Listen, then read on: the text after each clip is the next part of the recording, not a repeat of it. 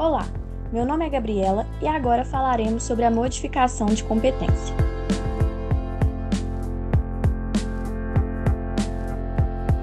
A priori, antes de falarmos sobre esse assunto, é necessária a compreensão da competência relativa e da competência absoluta.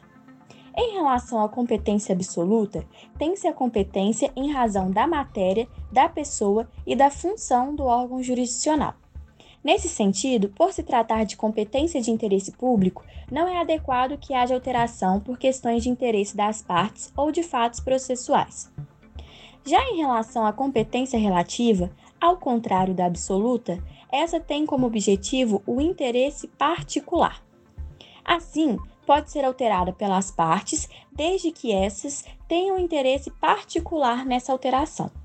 Nesse sentido, com base no artigo 54 do Código de Processo Civil, a competência relativa poderá ser modificada pela conexão ou pela continência. Falaremos então sobre essas modificações. Primeiramente, sobre a continência. A continência se estabelece por meio de um vínculo. Dessa forma, para que ocorra, é necessário que se tenha dois elementos de identificação as mesmas partes e a mesma causa de pedir. Ademais, os pedidos devem ser diferentes e um deve abarcar o outro. Se as ações apresentarem essas características e se a ação mais ampla, ou seja, a ação continente, tiver sido proposta de forma anterior à ação contida, ou seja, a ação abarcada, o juiz deve determinar que ocorra a reunião para que se tenha um julgamento conjunto. Caso a ação continente já esteja em curso, não faz sentido o ajuizamento posterior, visto que gerará uma espécie de litispendência parcial.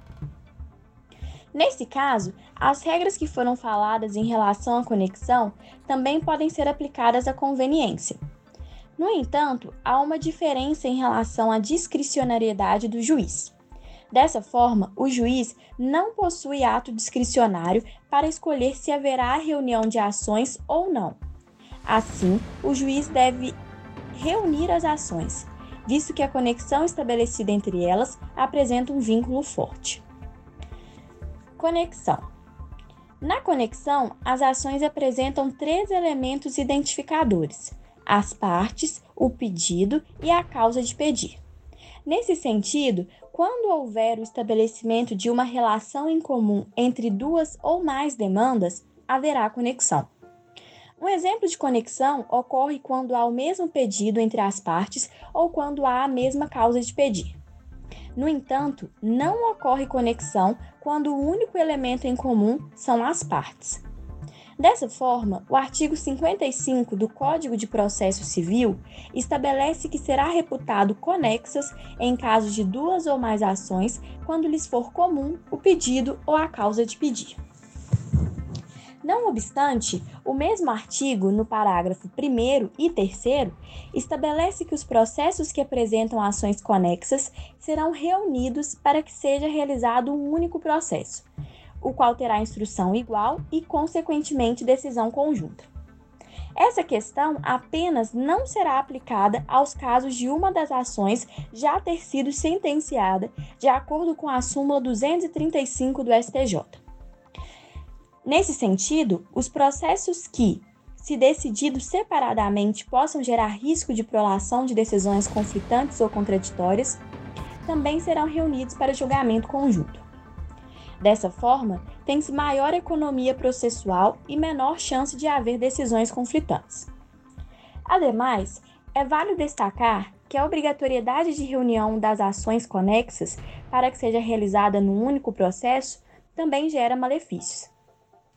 Essa questão se relaciona com a diferença de fases que um processo pode estar do outro. Assim, um pode estar na fase inicial e o outro na fase de julgamento. Dessa forma, reunir estes processos ao invés de proporcionar celeridade ao processo irá retardá-lo. Portanto, o juiz, com base no artigo 105 do Código de Processo Civil, tem discricionariedade para analisar o grau de conexão e a conveniência de reunião entre as ações, para que, em grau de pequena conexão e com remota ameaça de decisões, não haja reunião do processo. Agora falaremos sobre o juízo prevento. O juízo prevento se aplica em relação a duas ou mais ações que apresentam conexão, mas em esferas diferentes. Por exemplo, uma na Justiça Federal e outra na Justiça Estadual. Nesse caso, com base no artigo 59 do Código de Processo Civil, deve-se analisar em que data ocorreu o registro ou a distribuição em ambas, para que se possa verificar qual ação ocorreu primeiro. Por meio dessa análise, tem-se o juízo prevento, ou seja, a decorrência por meio do registro da distribuição da petição inicial. Em caso de coincidência das datas, será necessário a análise do horário e, caso não seja possível a análise dos horários, analisa-se a data do protocolo. Essa questão também é utilizada para as demais hipóteses que apresenta mais de um juiz.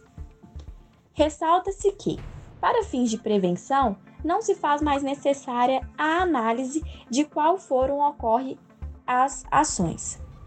Além disso, com base no artigo 60 do Código de Processo Civil, também se utiliza as regras de prevenção, a qual será aplicado sobre toda a totalidade do imóvel para o caso destes estarem situados em mais de um estado, comarca, seção ou subseção judiciária.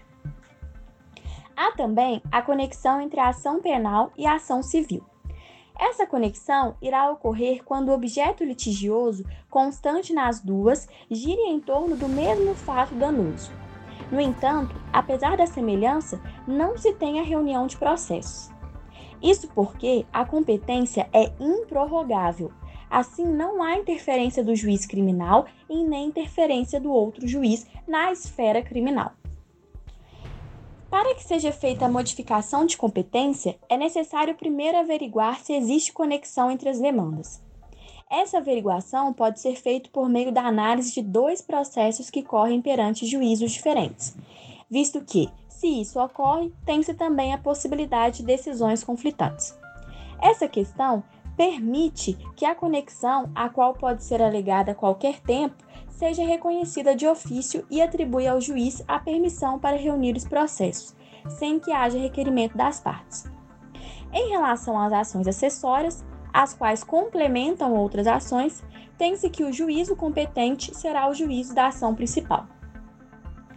Por fim, ressalta-se que a conexão pode ser arguida a qualquer tempo pelo autor, pelo réu e pelo Ministério Público, desde que um dos processos não estejam sendo julgados. Agora falaremos sobre a prorrogação. A prorrogação de competência ocorre quando há ampliação da competência de um órgão judiciário. Nesse sentido, ocorre quando é necessário a expressa arguição por parte do réu, a qual deve ser feita como preliminar na contestação. Se o réu não realizar essa expressa arguição, terá a prorrogação. Assim, o foro que era incompetente para reconhecer certas causas passará a ter competência. Ademais, a prorrogação pode ser dividida em legal e necessária ou voluntária. A legal decorre de imposição de lei.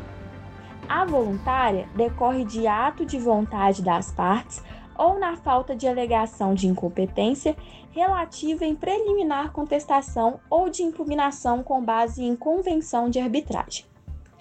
Já a derrogação decorre de convenção das partes. Assim, estas escolhem o foro de eleição, o qual será o competente para a propositura de futuras ações. Ademais, em alguns casos, as partes também têm estipulado o próprio juízo. Assim, as partes escolhem a cláusula que fica eleito o foro central, em detrimento ao foro da capital. No entanto, essa questão não é possível, visto que as regras de competência de juízo são absolutas e, como foi dito anteriormente, inalteráveis por derrogação.